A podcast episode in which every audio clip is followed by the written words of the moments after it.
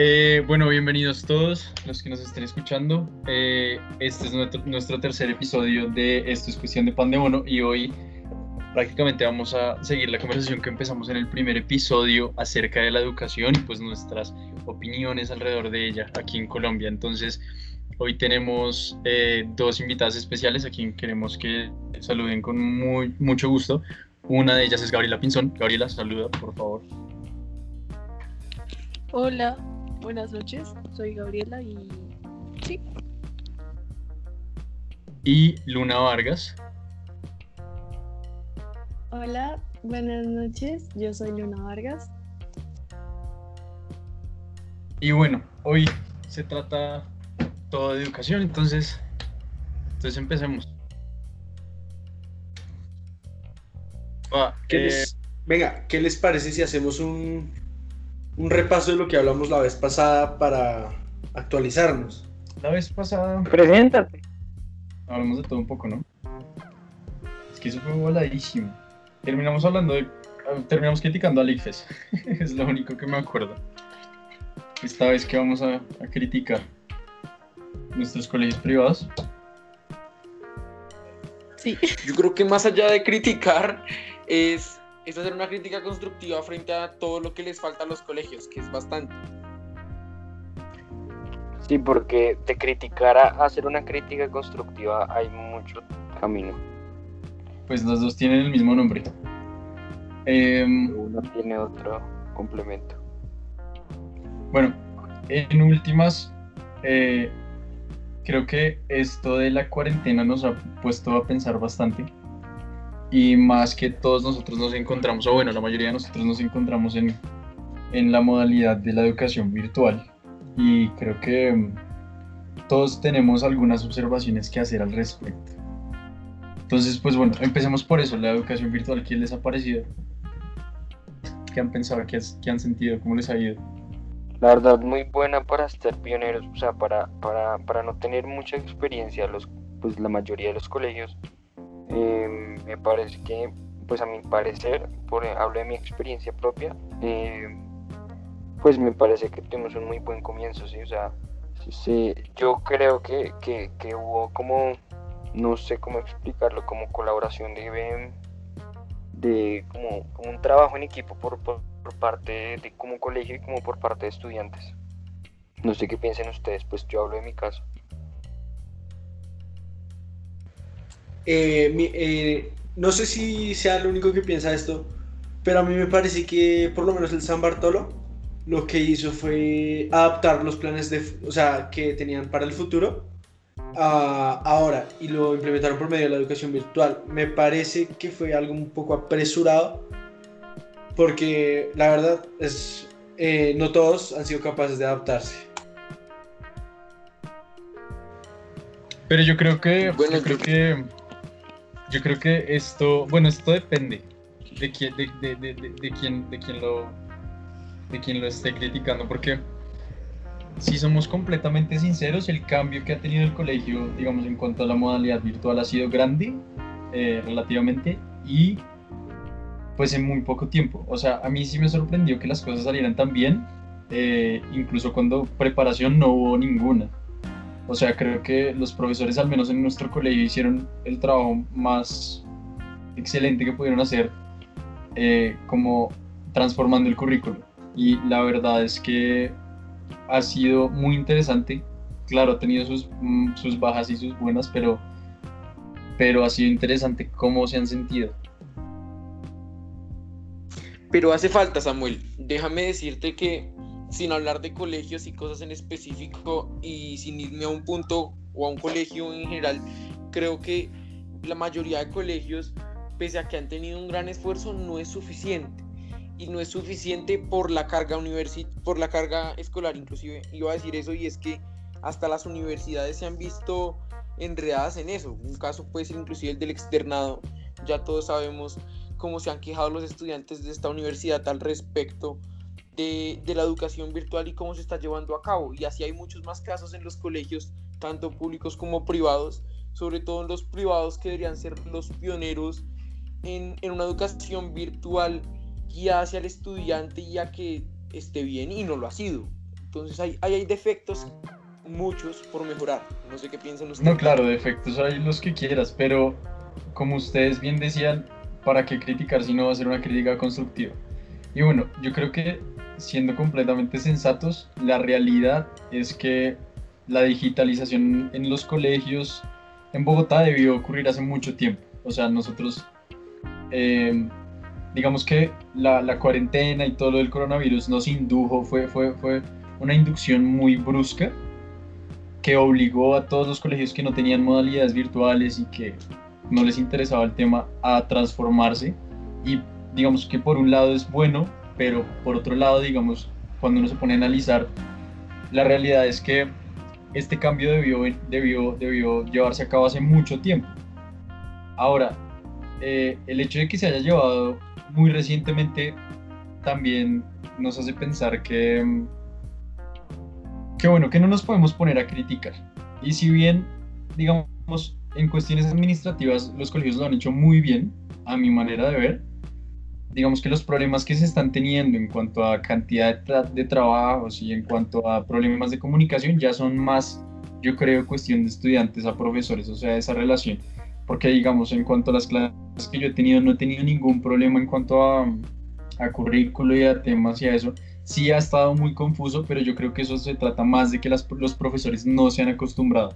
Pues claramente nosotros tenemos la facilidad de andar eh, de manera virtual y de desarrollarnos en este contexto, pero los profesores no, pues la mayoría no. Entonces yo creo que, yo creo que hay, hay muchas transformaciones que hacer en ese respecto, pero pues ha sido grande.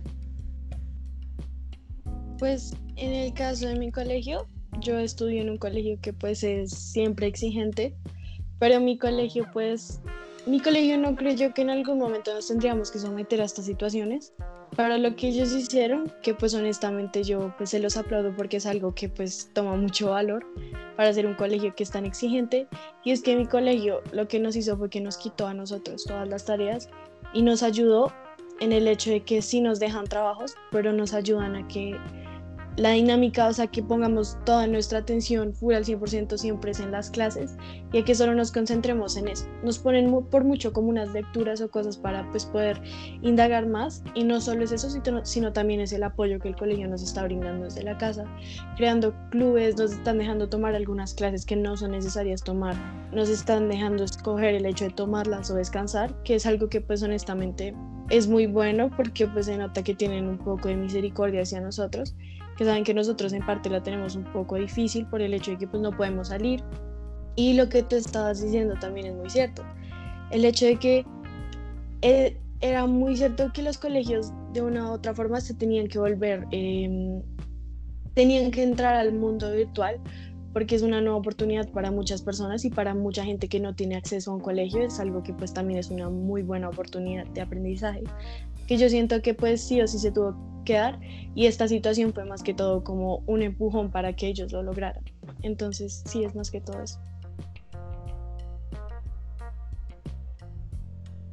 Es verdad, o sea, yo también creo que es verdad que lo de lo que decía Samuel de que la digitalización se tuvo que haber dado hace mucho tiempo y que ahorita puede que por lo menos en nuestros colegios no ha sido, por lo menos en mi caso no ha sido tan complicado como como por lo menos yo en un comienzo pensé que iba a ser, pero tengo un caso cercano a mi familia em, en que nunca habían tenido la necesidad de hacer tareas en línea desde la casa ni nada y no te, o sea, por lo menos no tenían computador en la casa y pues este cambio claramente fue muy difícil. Y creo que ahí se evidencia como el privilegio que tenemos nosotros al poder tener como un computador en nuestra casa y que si tenemos un cambio así repentino lo podemos hacer y no va a ser un impacto tan fuerte. Pero, pero por lo menos como a nivel de, de educación pública, por ejemplo, del sistema educativo público, sí siento que hace falta mucho más avance en el tema de digitalización. A mí se me hace que hay muchos, digamos, muchos temas que se derivan de, este, de esta discusión. Yo, por ejemplo, una de las cosas que me puse a pensar en estos días es que, digamos, uno de esos problemas que, que se han como, como que han salido de las cenizas, se han aparecido eh, poquito a poquito, y es el hecho de que los profesores, eh, digamos en colegios públicos, en, muchos lugares del país no están preparados. O sea, creo que la preparación de los profesores, y no me refiero solo al contexto virtual, sino la preparación en general de los profesores, eh, es, es, es, precaria en muchas situaciones. O sea, yo por ejemplo tengo el caso de mi hermano, mi hermano estudia en un colegio que es pues relativamente público más o menos, y yo veo que no tiene ningún control, y si bien es menor y pues digamos que no tiene tanta autonomía como la que nosotros tenemos a nuestra edad, yo veo que los profesores simplemente no pueden, no están preparados y no se han sabido desarrollar a sí mismos y no, no se han sabido eh, como, ¿cómo decirlo? Bueno, no están preparados para este, para este contexto. Entonces eso dice mucho de cómo se han preparado los profesores en este país. Muy mal, yo creo. O sea, digamos que no, no en cuestiones académicas, sino en cuestiones de transformación. O sea, qué tan capaz es un profesor de adaptarse a las necesidades de los estudiantes o a la necesidad de la sociedad. Porque yo creo que en muchas, en muchas situaciones hay muchos profesores, y lo podemos ver en nuestro colegio sin decir casos particulares, muchos profesores que están adaptados a necesidades que ya están, que ya son retrógradas, pues, que, que, que, se ajustaron en, en, algún momento a necesidades de la sociedad, pero hace muchos años, que hoy en día las necesidades claramente son diferentes, ahora más que nunca, digamos que esas necesidades se transforman dentro de un contexto virtual y que los profesores tienen, tienen que estar preparados para pegar el salto. Eh, y pues saber adaptarse en muchos casos. Yo creo que eso es un gran labor del profesor, pero pues problema en este momento. Yo siento que los profesores deberían aprender a ser un poco más abiertos a la hora de, enseñar. En el caso de algunos colegios o en el caso de algunas áreas en las que en mi colegio se dictan, los profesores eh, digamos, más que todo este año se empezó a implementar mucho la tecnología, incluso antes de que todo esto pasara. A los profesores se les empezó a exigir como una forma que ellos supieran diferente, que ellos tuvieran la capacidad de aprender diferentes formas para poder enseñarnos, que no fuera la, típica como charla y uno copiar en el cuaderno o copiar de un libro entonces trataron de implementar la tecnología. Nosotros en el colegio manejamos iPads, entonces ellos se ven a la necesidad de siempre dejarnos usar el iPad y, y enseñarnos algo mediante la tecnología. Lo cual al momento de que cuando nosotros nos cambiamos a un colegio virtual, ellos ya conocían una, una variedad de programas que al momento de que pues, nos cambiáramos a virtual, ellos solo dijeran cómo vamos a seguir usando los, vamos a seguir usando los programas y no va a pasar nada. Pero sí siento que hoy en día, así como a los estudiantes les exigen tanto, siento que a los profesores de la misma forma les deberían exigir y también enseñarles a los profesores a tener una mente más abierta, porque pues como el tiempo va pasando y la tecnología nos está, nos está alcanzando y tenemos que saber también cómo manejarla y cómo poder aprovechar la tecnología que pues tenemos a nuestro alrededor, cómo saber usarla porque son situaciones como estas que de verdad nos dejan pensando si de verdad estamos, si de verdad en diferentes situaciones un profesor está completamente preparado, que es el que prepara el futuro de un país. No sé qué piensen ustedes.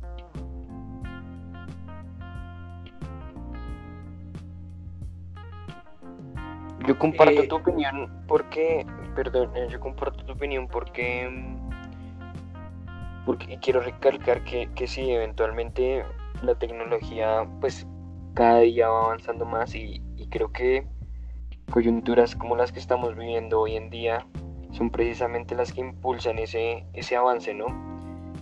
Mm, y me parece, me parece, me parece que, que, que, que, los colegios también creo que son muy conscientes de que va llegar algún momento en donde en donde, bueno, ahorita ya es muy común, por así decirlo, eh, el, home office o el homeschool que pues estamos viendo nosotros, pero incluso antes, antes de, antes de que pues de que sucediera esto, yo, yo, tenía unos amigos que ellos, ellos estudiaban por homeschool y incluso incluso los papás, o sea, era, era como un ámbito que todo el mundo vivía dentro de la casa.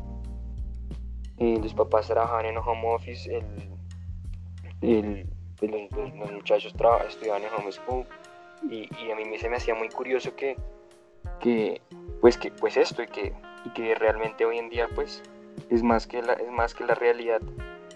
Mm, va a llegar algún momento en donde la tecnología va, va a predominarnos, y, me parece pues muy bueno que los colegios estén conscientes de eso porque lo digo por, por experiencia.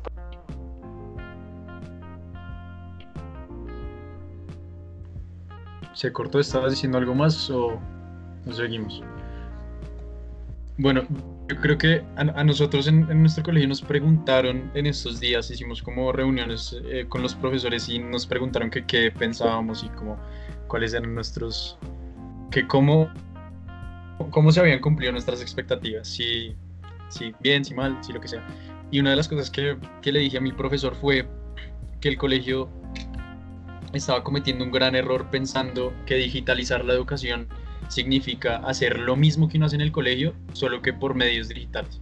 O sea, es muy grave pensar que digitalizarse o eh, virtualizar la educación significa simplemente que uno escucha al profesor echar toda la cátedra em, simplemente estando en una videollamada. O sea, no tiene sentido porque lo único que se está reemplazando es el aula de clases, que pues en últimas es algo prescindible y toda la cosa, y, tiene sus facilidades, también tiene sus contras, pero creo que la virtualización tiene mucho más que ver con la transformación de toda la plantilla de educación.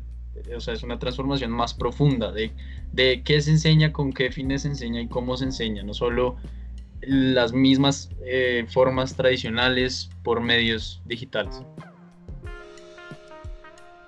Claro, y junto a eso me parece que los colegios deberían agregar, digamos, una asignatura, por así decirlo, de inteligencia emocional, por ejemplo. Me parece, o sea, no es mi caso, pero conozco mucha gente que se está volviendo loca dentro de su casa.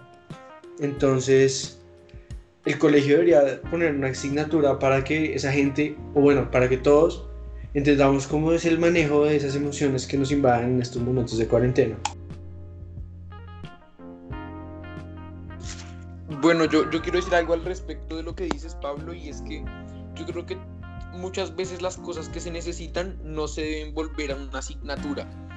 Siento que si bien la inteligencia emocional es muy importante, casi que vital, existen otros medios como puede ser la psicología escolar o entre otras para poder eh, acompañar este proceso, pero siento yo personalmente que no es necesario hacerlo o convertirlo en una obligación, porque lastimosamente esa es la forma en la que se ve para todos los estudiantes y es, bueno, tengo una materia más y se vuelve otra obligación en vez de ser un aprendizaje correcto, que es lo que ha pasado en tantísimas ocasiones con las ideas que se intentan aprender. Por ejemplo, cuando hablamos de educación financiera, es importante, pero hay gente que no le da el valor porque lo ve como obligatorio.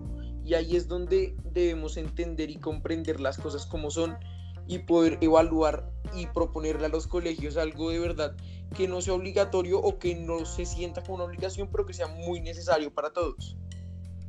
Segu, tú hablabas de psicología. Yo me gustaría preguntarte, ¿tú crees que la psicología o bueno, el área de psicología de nuestro colegio es buena? Eh, sí, no, siento que, a ver, puede mejorar mucho, como todo en la vida. No es mala, y yo siento que lo que, lo que se necesita es pedirlo. Yo creo, que, yo creo que uno en los colegios, sobre todo cuando eres afortunado y tienes la posibilidad de estar en un colegio privado, es de, de que, bueno, puedes, puedes tener la posibilidad de vivir las cosas como son y tener un acompañamiento necesario. Y esa es la idea, tener un acompañamiento bueno. No, y, y si se tiene, o sea, si se tiene un acompañamiento y es pedirlo. O sea, por ejemplo, si tú tienes un problema emocional, Pablo, cualquier colegio te puede brindar. Si tú lo solicitas, te lo dan. Uno por obligación, pero también porque el colegio te necesita, te quiere ayudar en estos momentos. Bueno, ¿y cómo crees que funcionaría? Ah, bueno, no, dale, dale, tranquila. Gracias. Eh, o sea, esto es cierto, que es una ventaja muy grande que tenemos la posibilidad de poder ir y pedir ayuda en un psicólogo en el colegio si lo necesitamos. Pero por lo menos conozco casos en nuestro colegio en que la confidencialidad no ha sido no ha sido como muy buena en el servicio de psicología. Entonces después de eso uno como o sea por lo menos yo no me siento segura de ir a contarle a la psicóloga qué es lo que me pasa si sé que no se va a quedar entre las dos o si sé que se lo va a decir a mis papás cuando la idea es que eso, o sea, cuando la idea es que eso no pase, o sea, por lo menos en el colegio eso, se ha dado muchas veces y eso ya le quita todo el sentido a la psicología, toda la confianza que uno que se supone que uno debería tener como paciente o buscando ayuda, eso se pierde totalmente el sentido de confianza. Es cierto, y eso no pasa solo en nuestro colegio. Yo también conozco muchos casos de que en otros colegios ocurre y no, de hecho en en ah, psicólogos particulares. Yo eh, tuve una experiencia personal y creo que desde ese momento disgusto de los de los eh, psicólogos y es porque la confidencialidad se perdió completamente y pues ¿qué hacemos? Eso ya eso no tiene presentación. Sí, yo a mí también me pasó algo similar eh, y a mis compañeras también y siento que cuando tú acudes a una persona que no son tus padres, porque tal vez no estás listo para contarle las cosas o tal vez porque ellos no te entienden, acudes a otra persona que esperas que te escuche y confíe en ti. Y pues que tú tengas la capacidad de poder confiar en ellos, pero si no la tienes y ellos te dejan en claro, o sea, desde el momento en el que ellos van y le cuentan a las demás personas lo que te está pasando, que tú no puedes confiar en ellos, ahí se pierde lo que es un psicólogo. En mi colegio lo que se implementa tal vez es que mi colegio está tratando de hacer diferentes cosas y también he visto eh, un colegio que no sé si lo conocen, que es el Victoria School. Eh, hace poquito vi que el ambiente de ese colegio es muy diferente. Entonces lo que ellos están haciendo es que diferentes estudiantes planean diferentes, eh, como, planean como diferentes, ni siquiera son clases, sino como, sí, como clases, por decirlo así, pero la gente aprende a hacer cosas diferentes y los ayuda a mantener como la mente distraída. Y lo que a mí me parece que es único es que es un estudiante a otro estudiante. Entonces tal vez siento que da un poco más de paz y da un poquito más de seguridad que una persona, una niña, un niño que tú ves todo el tiempo en el colegio, esté abierto a hacer diferentes cosas para ayudar a los demás. Y siento que eso da un poco más de confianza y ayuda a tener como una relación más humana entre pues el ambiente escolar, que yo digo que eso sería muy bueno. También la implementación de clubes que lo están haciendo en mi colegio, siento que es algo que es súper chévere porque no es nada opcional, pero al mismo tiempo son varios para que la gente como haga algo para que pueda como despejar su mente. Que cuando se viene a hablar como de la salud mental, creo que ahí eso también es muy importante. De acuerdo, de acuerdo. Luna, en tu colegio, pues sin decir nombres, ¿cuántos, cuántos estudiantes hay más o menos, como en total? En total, en todo mi colegio son casi, yo diría que 1500 estudiantes. Muy bastantes. Sí, en el, nuestro también somos bastantes. La, bueno, la, facilidad que tiene el Victoria es que no son tantos.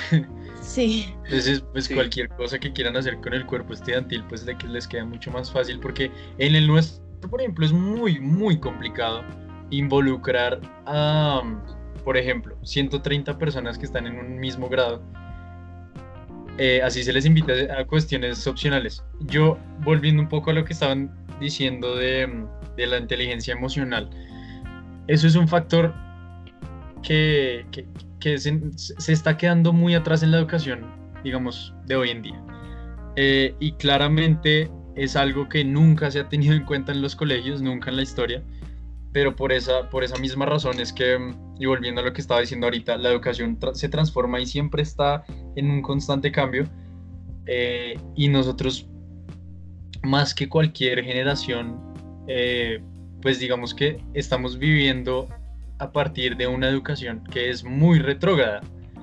Y no le estoy diciendo que sea mala, porque al fin y al cabo la educación cumple su propósito académico, pero hasta qué punto la educación, al menos en nuestros colegios, también debe tener un componente, bueno, humano, eh, psicológico, algo más como individual, subjetivo de, los estudiantes. Nuestro colegio personalmente hace ese trabajo muy bien, no, no, vamos a decir mentiras porque nosotros tenemos muchas facilidades y, y, digamos que vivimos en una comunidad que aunque tiene sus, sus malos momentos es muy unida y, pues digamos que se preocupa por cosas más importantes que solo las notas. Pero sí es cierto que hay muchos colegios y yo creo que la mayoría de colegios en el mundo, por no decir solo en Bogotá o en Colombia, no tienen eh, digamos que no han tenido esas transformaciones y no se preocupan tanto por los estudiantes o por, por, su bienestar, por su salud mental y toda la cosa. Lo que sí es cierto y que estoy de acuerdo con Juan, con Juan Felipe es que ese tipo de cosas, eh, imponerlas o hacerlas, hacerlas obligatorias es una completa desmotivación para un estudiante que necesita ayuda. O sea, eso lo vuelve terrible y, hacerlo materia seguramente sería eh, pues perder todo el propósito y perder todo el, todo el progreso. Pero sí estoy muy de acuerdo en que algo se tiene que hacer en cuanto a, inteligencia emocional, sean yo que sé, conferencias, cursos, eh, sea una oficina de consejería donde uno pueda ir y, que, la gente, que la gente le, ayude, alguna psicóloga especializada, yo no sé, pero algo se tiene que hacer porque de verdad es algo, más que en cuestiones académicas, es algo lo que nuestra generación es un, eh, sufrimos.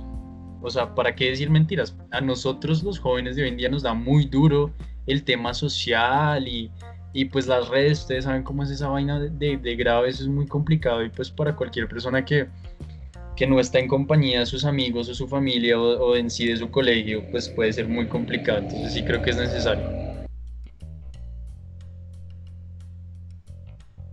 Sí, y todo esto va de la mano, o sea, me parece que todo esto va de la mano con, me parece que lo que estaba diciendo Gama, y es de la educación eh, eh, financiera, porque si bien este, la educación emocional se trata de las emociones de cada persona, eso afecta las decisiones que cada uno toma a lo largo de su vida. Y, la mayoría de las decisiones financieras y de toda, de toda nuestra vida me parece que se basan en, en nuestro estado de ánimo. Y si nosotros sabemos manejar nuestro estado de ánimo y digamos que controlar nuestras emociones, eh, vamos a poder tomar mejores decisiones, más decisiones más íntegras en todos los ámbitos. Claro, Turbi.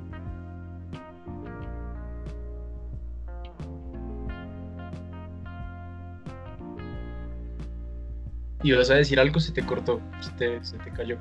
Bueno, eh, tú estabas hablando de educación financiera. Hay otra que yo creo que es muy importante y que en nuestro colegio, yo la verdad no, no conozco cómo será la cuestión en otros colegios de Bogotá, pero por ejemplo en el nuestro es algo que, que es completamente mediocre y es la educación sexual. A nosotros nos dan que dos horas, esa es nuestra educación sexual, nos dan dos horas en algún grado en el que uno, bueno, seguramente está pensando en otras cosas, tiene otras prioridades y es completamente lamentable y creo que hoy en día es muy importante eso de la educación sexual. Eh, Luna, ¿cómo es, ¿cómo es eso de la educación sexual en el colegio, en, el tuyo? ¿Sí se, sí, se, se toca ese tema o, nada o qué? Pues eh, nosotros tenemos ética y desde que nosotros estamos como en, se puede decir como desde el año pasado, sí, como más o menos del año pasado nos empezaron a tratar ese tema. Pero hay varias cosas que a mí me molestan de cuando ellos tratan de tocar ese tema, porque ellos ven la educación sexual totalmente diferente para las niñas que para los niños. O sea, yo sé que hay como diferentes aspectos que cuando se le habla a una niña, pues se les tiene que hablar de eso y cuando se les habla a un hombre, pues se les tiene que hablar de eso pero siento que tanto un hombre necesita saber lo que está pasando en ese momento y tanto la mujer tiene que saber lo que pasa en el hombre, porque me he dado cuenta alrededor que hay como muchos como malentendidos y el colegio le presta poca importancia a eso. El colegio, la primera vez que nos trató de hablar de eso, nos habló acerca de pues el embarazo, pero solo nos habló de que el embarazo en nuestra edad no era algo muy bueno y que podría llevarnos a tener como malas consecuencias en nuestra vida. Eso fue como lo único. Y después pasaron de un momento a otro a hablar de otros temas totalmente diferentes, entonces no son organizados y no, no lo dejan como totalmente en claro.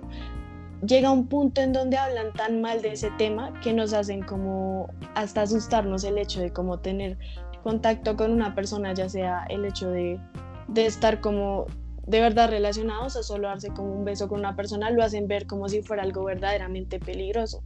Entonces siento que no son completamente organizados en ese tema. En eso sí estoy de acuerdo contigo. La educación sexual, digamos, en los colegios de Bogotá es, es muy mala. y no solo en el mío, no, es, no tiene que ser ni privado ni público, generalmente es muy mala. Pues, Sí, esto venga, es cierto. Yo. Ay, Dale, dale. ¿seguro? Bueno. Eh, sí, o sea, yo estoy haciendo un proyecto en el colegio sobre educación sexual y la verdad, desde como hace uno o dos años para acá, es que me vine dando cuenta como de las, de las falencias que tenía la educación sexual, teniendo en cuenta pues el ejemplo que yo tengo, que es el de nuestro colegio, pero tengo claro que no es el único que no tiene una buena educación sexual, en donde solo se trata, como tú decías, Luna, el tema del embarazo y nada más, y de protegerse, pero tampoco hablan de opciones ni, ni de que hay relaciones a- diferentes al heterosexual. Y a uno le guste o no, hay que hablar de otras, o sea, hay que hablar de que hay otros tipos de relaciones diferentes a la de hombre y mujer, porque es como la sociedad ha ido avanzando, o sea, con el tiempo se ha ido, se, se ha ido como liberando mucho más ese tema. Y también algo que tú decías, Luna, es que eh, por lo menos en... mm, sí, yo creo que en la mayoría de colegios se tiene muy satanizado el tema del sexo porque lo, se trata mucho como un tabú, como no sabe como no está bien y se trata mucho de esa forma cuando es lo más natural del mundo pues en mi opinión es lo más natural del mundo y creo que no soy la única que piensa así. Y, y el hecho de que nos o sea de que de cierta forma desde chiquitos desde la casa y desde el colegio como que nos hablen de que es un tema como muy tabú eso, eso nos reprime mucho y eso lleva a que en el colegio tampoco nos hablen abiertamente de ese tema. Y no, no siento que esté bien, la verdad.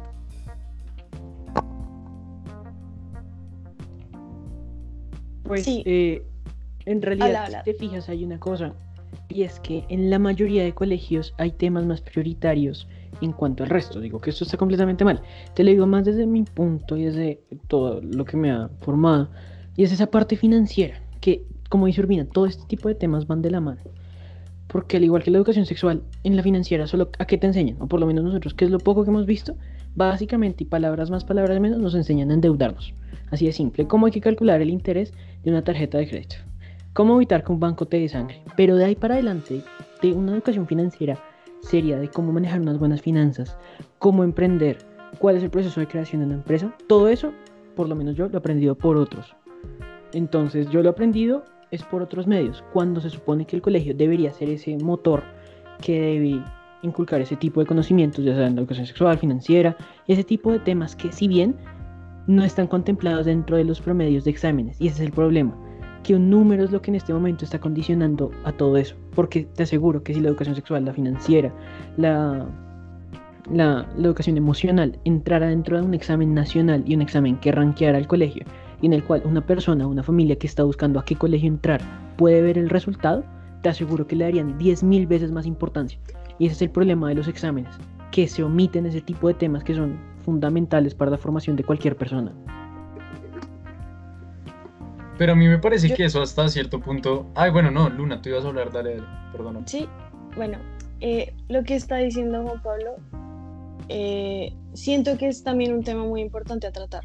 Eh, obviamente el colegio pues está ahí como para enseñarlos lo que es matemáticas, ciencias y otras lenguas, pero el colegio tal vez llega a un punto donde se le olvida que nosotros también somos humanos y que si quiere de verdad como crear líderes para un futuro, tiene que saber que somos más que matemáticas, ciencias y cosas como tales. O sea, digamos, a ustedes, digamos en su colegio, que veo que es algo de admirar, a ustedes les enseñan todas esas cosas de finanza, a mí no me enseñan eso. Yo salgo del colegio y a mí un banco, si no fuera por mis papás que me enseñan, me volvería loca. Porque digamos, a mí mi colegio me, me ponen las bases de algunas cosas y me dice, saliste con esto, pero o sea, con las cosas que tú necesitas para defenderte, defenderte en la vida. No, o sea, no, eso lo aprendes como por los golpes que te va dando la vida. ¿Sí me hago entender? Y pues yo siento que es muy importante que los colegios sepan balancear eso, que la educación no solo se basa en los principios, que se tiene que saber tales cosas, porque al final lo que importa es, no es tanto la educación académica, sino como la educación como persona, como cómo eres de, la, de verdad. Entonces siento que eso también es muy importante. Siento que ver como un balance entre eso. Sí, el problema es que cuando uno tiene esta conversación, generalmente la justificación, o bueno, no justificación, sino como el, el- el- comentario que siempre sale en, en esta discusión, la gente dice, bueno, pero es que esas son cosas que uno aprende cuando sale a la vida real. Eso es algo que a mí se me hace completamente absurdo. Al fin y al cabo, pues nosotros no vivimos, si bien podemos vivir en una burbuja y lo que sea, nosotros no vivimos en una, en una vida como de ilusión.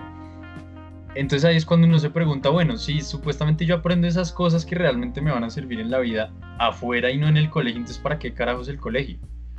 Porque estamos en un, estamos, vivimos en un mundo, digamos, nuestra sociedad tan moderna que es. Por moderno no me refiero a, mejor, pero digo pues moderno.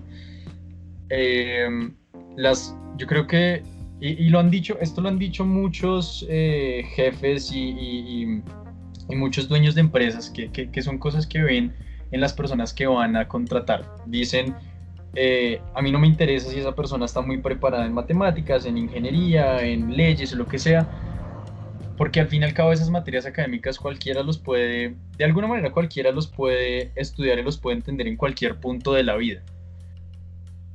Pero, bueno, entonces, ahí la pregunta. Volviendo a la educación eh, financiera, eh, Juanpa decía que al enseñar esas cositas básicas, pues ni siquiera básicas, como eh, prescindibles de, las finanzas.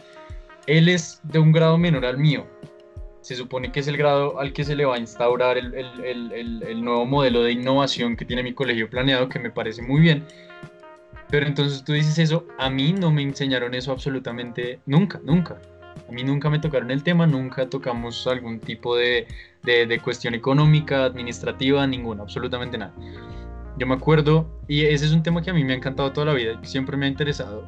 Eh, y yo me acuerdo que en, varios puntos de bachillerato me tocó hacer proyectos, me tocó hacer eh, proyectos de aula, todo ese tipo de cosas, y yo tocaba el tema de la educación financiera o de algún aspecto financiero. Y todo el mundo quedaba, al menos en los primeros que hice, que eso fue como séptimo, octavo, todo el mundo quedaba como sorprendido, o sea, hasta tal punto hemos llegado que un joven hablando de finanzas o de temas económicos es, un, es una vaina rara. ¿Cómo es eso posible? Si se supone que entre más sepa uno de esas cuestiones que le van a servir para la vida, pues mejor, ¿no? Entonces, ¿por qué es raro? ¿Por qué es extraño? Porque es un tabú. Entonces, volviendo a lo de la educación sexual, por ejemplo, a nosotros sí nos enseñaron, digamos, el colegio sí hizo bien enseñarnos a los hombres también la parte de las mujeres y las mujeres también la parte de los hombres. Pero digamos que inconscientemente sí satanizó el tema. O sea, el hecho de que cuando uno está dictando la educación sexual, todo lo diga como con precaución, como diga, no, pero es que esto puede ocurrir y, tal, y, cuidado, y no lo hagan. Y, uno sabe que cuando uno, a un adolescente se le restringe algo es lo que más hace.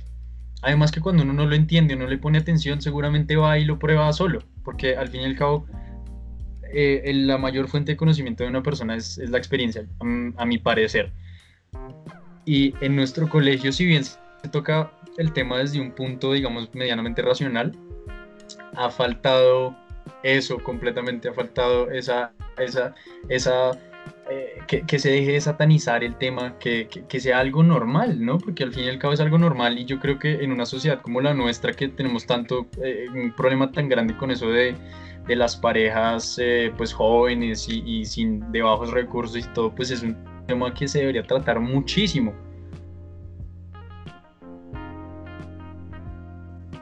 Yo no sé si ustedes, yo no sé si ustedes vieron las noticias así como, yo no sé si ustedes vieron las noticias como hace 15 días, no me acuerdo bien, que en la verdad no sé, no me pregunté en dónde, creo que fue en Ciudad Bolívar, en una montaña en donde había como unos, inclusive que ya no era como ciudad, ya era como campo, unos potreros horribles, donde una familia vivía dentro de como el fuselaje, dentro, del, dentro de la carrocería de un camión, una familia como de, la niña como de 21 años, con tres hijos, el muchacho como de, de misma edad, o sea, si nosotros, si nosotros no, no, realmente no le damos la importancia públicamente, porque es que aquí estamos hablando sencillamente de los colegios, ¿sí? Pero si realmente nosotros llegamos a, a, hacer pública como, como este caos, porque es que todo se basa en la, en la educación, ¿sí? O sea, todo se basa en la educación. Y, y pues si nosotros llegar, realmente sí es dos personas de 21 años que decidieron a los 17 embarazarse y hasta los 21 no han parado. Y no podemos justificar que es que no tenían plata para algún preservativo. No, o sea, eso va desde la educación. Si, si nosotros le enseñamos a las personas como, oigan, de verdad que es que si nosotros seguimos reproduciéndonos y generando más gente de escasos recursos, si empezamos a generar más hambre, si empezamos a generar más necesidades para el Estado, para pues simplemente esto no va a cambiar.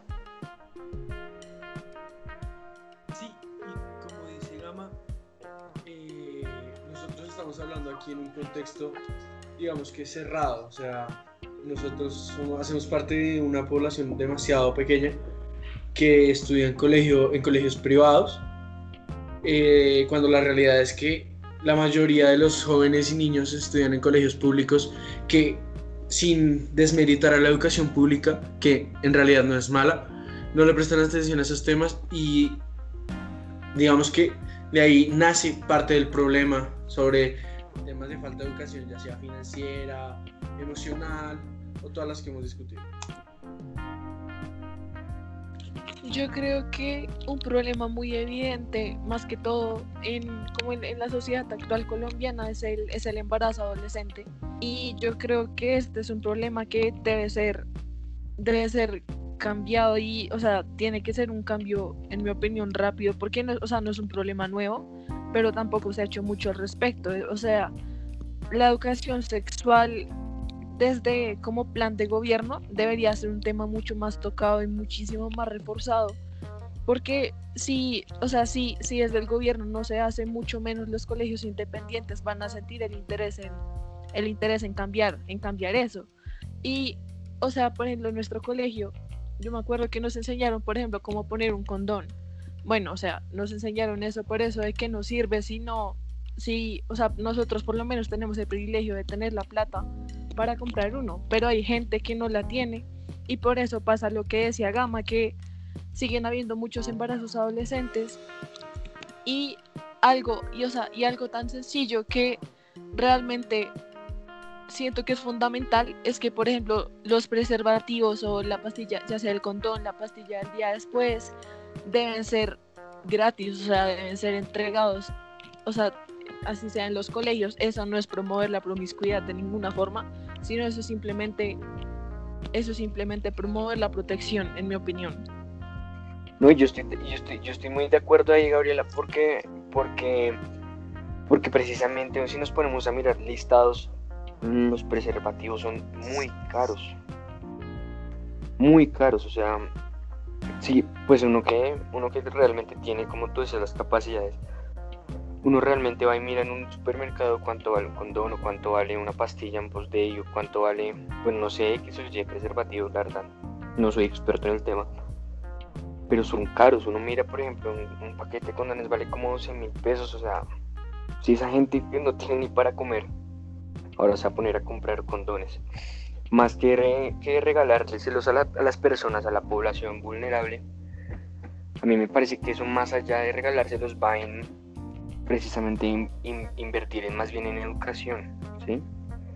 Porque bueno, nosotros mal que bien hemos recibido parte de esa educación, aunque pues no, sé, no haya sido muy directa, nosotros sabemos que eso está mal, eh, pero creo que sería un gasto bastante excesivo, pues que serán gratis porque pues el gobierno tiene más gastos y más bien creo que sí deberíamos invertir en las es en la educación en realmente enseñarle a esa población vulnerable que está bien y que está mal. No sé qué piensan. Sí, de acuerdo. No, y, y este tema, este tema es complicado porque es de mucha, es de mucha controversia. Digamos que hay muchos temas que se derivan y hay, muchas variables que tener en cuenta, pero lo, lo, cierto es que el gobierno tiene que tener, o sea, tiene que tomar acción, ya sea desde salud pública, desde educación, lo que sea. El problema es que lo tiene que hacer con mucha responsabilidad. O sea, eso es una vaina muy grave, pero yo creo que eh, más que nunca es ahora urgente. Yo creo que mm, nosotros, digamos, no, no nos quiero poner en una, en una posición privilegiada, pero digo nosotros que tenemos, eh, repito, el privilegio de estar en un colegio privado, yo creo que ese privilegio no es la privacidad, eh, sino que el privilegio que nosotros tenemos es la conciencia. Yo creo que no es por desmeritar a los colegios públicos ni nada, pero yo creo que a nosotros se nos concede un poquito más de, o sea, como una vista un poco más general de, la situación de las cosas. Eh, y yo creo que eso es un gran motivante para que nosotros, digamos que tenemos esas posibilidades en el futuro, seamos los que tomemos esas decisiones muy inteligentemente, porque no, si nosotros tenemos la capacidad de ser conscientes sobre los problemas sociales como esos que son tan graves, seguramente nuestro, nuestra prioridad en nuestra vida profesional, seamos políticos, seamos doctores, seamos abogados, lo que sea, esa va a ser nuestra prioridad. Eh, y no tanto cuidar nuestra vida personal, que también, sino cuidar la vida de una sociedad, porque al fin y al cabo, eh, una sociedad donde, donde la gran mayoría sufre, pues no hay nadie que goza. No sé si se acuerdan ustedes la actividad, la actividad eh, social que nosotros tuvimos en el colegio. Eh, perdón, em, la actividad social que teníamos en el colegio mm, cuando fuimos al jardín infantil. Bueno, sí, al jardín infantil. Em, por allá en Altos de Cazuca, si no estoy mal. Em, yo le preguntaba a la profesora que, que por qué los niños cantaban, eran canciones, literalmente las canciones que tocaban en las discotecas, las canciones que nosotros pues nos escuchábamos y, ellos las, se las cantaban y se las sabían absolutamente todas. Entonces ella me decía que, que el promedio de edad de los padres del jardín de esa localidad allá en Altos de Cazuca, en Ciudad Bolívar, era de 15 a 20 años. O sea, realmente eran adolescentes criando niños. Entonces eso refleja mucho que decir. No sé, no sé qué tan, qué tan, qué tan relevante sea decir que, que nuestro, por ejemplo, pongo el ejemplo de nuestros papás. O sea, yo creo que aquí ninguno de nuestros papás tiene menos de 50 años, no sé pero, pero, es, pero, es, pero, pero es, de, es, de, es, de, es de rescatar porque esto viene generación tras generación, ¿sí me hago entender? O sea, nosotros realmente sabemos y nuestros papás también en su momento lo supieron y fueron conscientes de, pues, de que un embarazo apresurado no era la mejor opción. Sí, y con respecto a lo que estaba diciendo Gabriel hace un momento, creo que lo de la venta de preservativos es crucial porque eh, a veces calidad significa precio y muchas veces por comprarlo barato uh, se arma un problema muy grande. Entonces, como decía Samuel, me parece crucial eh, resolver ese problema y cerrar esa brecha entre precio y calidad. Y no solo es eso, también es saber cómo tratarlo. Digamos, en, en el caso de que yo conozco mucha gente, esto va a sonar un poco extraño, pero digamos, a la hora de tener como un poco de como seguridad y como que tú te sientas seguro al tomar ese tipo de decisiones. En el caso de comprar un condón, a mí me explicaron que, y esto yo no lo sabía, que el hecho de tú guardar un condón en una billetera o en un bolsillo y el condón tenga calor o algo, el condón se puede romper incluso antes de que tú lo uses. Y eso es algo que mucha gente no sabe y por eso es que pasan los embarazos no deseados y en mi punto de opinión, un adolescente no debería estar teniendo un hijo por el hecho de que un adolescente no ha vivido lo suficiente ni es lo suficientemente responsable de su propia vida como para cuidar a otra vida. Si me hago entender, no es obviamente por ser ofensiva, porque sé que hay mucha gente que le ha tocado salir adelante, yo sé que son muy jóvenes, pero, siento que sí. es primero más que cuidar es enseñar. Ajá, es primero saber cómo levantarse uno solo, saber cómo enfrentar la vida y después ahí sí levantar a los demás. Y eso es muy importante. Digamos, lo que ustedes dicen acerca de que pues los colegios lo hacen ver como algo muy malo, sí, eso es cierto.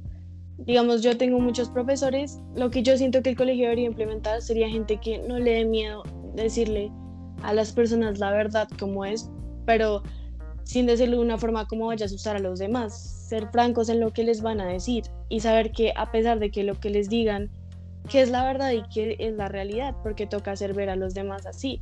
No hacerlo ver como algo malo, porque tener relaciones sexuales no es algo malo, cuando se sabe lo que se está haciendo, cuando uno es consciente de lo que está haciendo es algo bueno, pero no hacerlo porque sí, o sea, saber uno estar consciente de qué es lo que está haciendo y en el momento no se va, uno no se va a arrepentir de eso ni se puede como llegar a tener una mala decisión. Digamos, mis profesores, hay muchos profesores que conmigo son muy honestos, digamos lo que ustedes estaban diciendo de la población de gente que tiene colegios privados.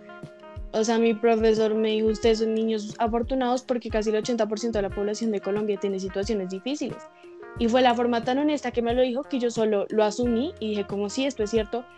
Y, o sea, sí es cierto y es la verdad y así es como toca asumirlo. Entonces necesitan profesores que sepan cómo decir las cosas porque si lo hacen ver como algo malo la gente le va a tener miedo a cualquier cosa y así tampoco se debe vivir la vida ni menos mucho menos una adolescencia.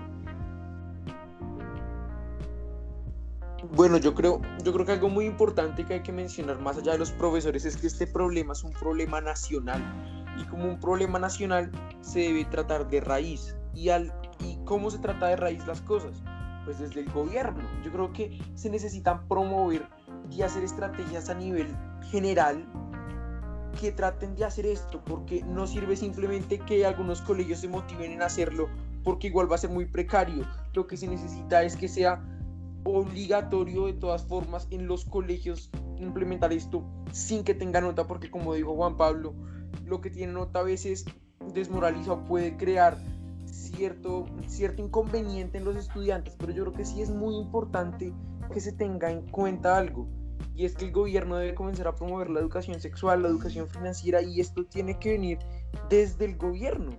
Si el gobierno no hace nada, estamos jodidos, porque si se dan cuenta, todo este problema de la educación sexual que ha llevado, va a sonar feo, pero ha llevado a pobreza y a personas que siguen sufriendo día y día porque no pueden mantenerse ni pueden tener es la cantidad de hijos que tienen hoy en día. Hay personas que tienen cinco hijos porque no conocen un método que se llama abortar, porque le tienen miedo, que no conocen qué es educación sexual ni se imaginan lo que significa eso. Y eso también ha creado problemas en el país, como la pobreza, como la desigualdad, han aumentado las brechas que el mismo gobierno debería achicar. Entonces es un problema que se tiene que tratar desde la constitución, porque cuando nosotros decimos que la educación ahora es laica que la iglesia no gobierna la educación en los países, pero vemos que hay colegios que satanizan esto, es terrible, es una, es una incoherencia que se debe remendar desde arriba. Y no solo es esto, siento que... No, dale, habla, habla. ¿Segura? Bueno, eh, sí, lo que dice Segura es cierto, o sea, el problema tiene que ser solucionado de raíz y claramente si, o sea, si no se, si no se plantean soluciones ni diferentes opciones, o sea, ni, o sea, si no se define como un currículo, que yo sé que lo hay en otros países, como de educación sexual obligatoria, de que haya una clase por lo menos una, una hora a la semana. Yo sé y conozco casos de países como lo es Irlanda, que yo tuve pues la oportunidad de ir hace unos años, y yo tenía clase de educación sexual una hora a la semana y yo esa yo me acuerdo que yo tenía como mucho miedo de ir a esa clase porque era un tema que desde Colombia lo teníamos muy satanizado, pero ya lo hablaban con toda la normalidad del mundo. Y siento que eso es a lo que debería, o sea, se debería apuntar a llegar como al punto de que se hable de este tema sin tabú, sea educación pública, sea educación privada, sea educación confesional, sea educación laica, lo que sea, pero, pero tiene que ser un tema, un tema del que se hable libremente y que no se satanice y que, se, y que aparte de que se diga esto es lo que debería hacerse y esta es la forma en que se hace bien, que también se dé la posibilidad económica y como que se den las opciones y que sí, que se den las opciones para que se pueda hacer eso que a uno le están enseñando. Yo estoy totalmente de acuerdo contigo y hay otra cosa que es demasiado importante y es que tratar que la educación sexual tampoco se vuelva una forma de sexualizar ni de usar a una persona. Me hago, o sea, mm, no sé si me hago entender. En mi primera clase de educación sexual me mostraron una mujer que tenía poca ropa y me dijeron que esto estaba mal. Y que así era una forma de, o sea, de poder llegar, o sea, como de esa forma nos trataron de plantear lo que es la educación sexual Y mucha gente trata de decir, pero esta es la forma de expresarse una mujer o esa es la forma como la mujer se quiere decir. Pero ellos lo hacían siguiendo ver como algo malo. Iba más allá del punto de vista o no. Es el hecho de que toca quitar las ideologías. Toca quitar demasiado las ideologías de que porque de que haya cosas que como unas personas ven que está mal no significa que todo el mundo las vea mal. No significa que estar en una relación íntima con una persona esté mal, pero mucha gente lo hace como eso, entonces sí. Lo que es principal, ustedes dicen tratarlo con el gobierno y tratarlo de una forma de que dejen de satanizar esos temas porque no lo son. Que los hablen con precaución, sí, pero que no sean tampoco tan exagerados.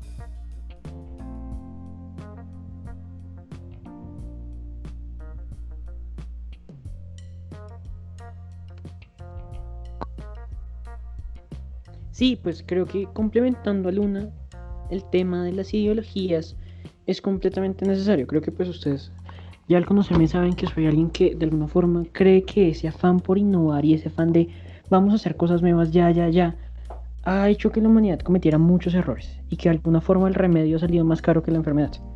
Que muchas veces las viejas costumbres han salido más efectivas. Pero en temas como este, tan que en los últimos años se han vuelto tan protagonistas, porque no podemos usar currículums viejos de, educación para temas como la educación sexual o la educación financiera, cuando son temas que están constantemente cambiando, que la educación debe cambiar conforme a ellos. Entonces debe, se debe crear algún mecanismo por el cual se llegue a promover, si bien la libre expresión, manteniéndose entre los límites del respeto, que es lo que muchas veces en otros colegios sucede, el cual, te, el cual llega y hace que el estudiante, por ese mismo empoderamiento que da, termine cometiendo malas decisiones. Y con respecto a lo que decía Samuel, de que esto es como todo en la vida y como todo en la economía y como todo en todo, básicamente, es un balance. Si se toca demasiado el tema y se les da, si se empodera mucho a la persona, se crea el efecto completamente opuesto a lo que se está buscando, haciendo que las personas digan, ah bueno, a los 15 años está bien embarazarse porque es mi cuerpo, es mi decisión cuando una persona sin sustento financiero, sin realmente ninguna base con la cual se puede sostener a una persona, se llega a hacer eso. Eh, en cuanto a la educación financiera, creo que si bien implementarlo en un currículum público es un poco arriesgado, si bien es necesario. Y lo que tú decías, Sam, lo de nuestra educación financiera, pues realmente creo que Urbina ahí me complementa, fue básicamente dos semanas hablando de cómo se calcula el interés simple y el interés compuesto, y cómo lo relacionamos con los extractos de las tarjetas de crédito. Pero de ahí no pasa. Yo he visto gente y casos en mi colegio que yo creo que estoy más cercano a ese tipo de, educación financiera, la sexual, en el cual uno le pregunta qué es el Producto Interno Bruto de un país y quedan completamente perdidos. Creen que es un banco, en el cual no saben qué es una tasa de interés o cómo se calcula el valor de una empresa, cómo se llega a una al lucro, que es lo que es el fin de una empresa. Todavía no lo entiendo. He visto casos en el cual las personas eh, creen que básicamente uno va y oprime números mágicos en el cajero y te suelta dinero. porque Por esa misma falta de educación, que es lo mismo que pasa en la educación sexual. La gente cree que no va a pasar nada porque no se habla del tema. Pero así bien se puede generar el efecto contrario. Así que son dos temas los cuales yo creo que vamos a terminar eh, de profundizar en próximos episodios. Creo que ya se nos fue el tiempo. Sí, totalmente. Sí, esto, eh, esto da para invitados de los temas y, y les prometemos tener más, profundizar en cada una de las áreas eh, con expertos, tendremos economistas, eh, profesores, eh, pues para poder llegar a conclusiones más certeras.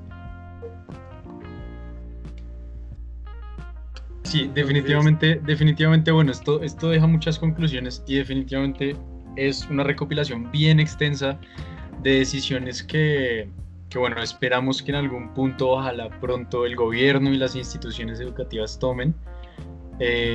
yo creo que ya es cuestión de de educación y no solo educación para nosotros los estudiantes, porque al fin y al cabo todos en esta vida somos estudiantes, así seamos profesores.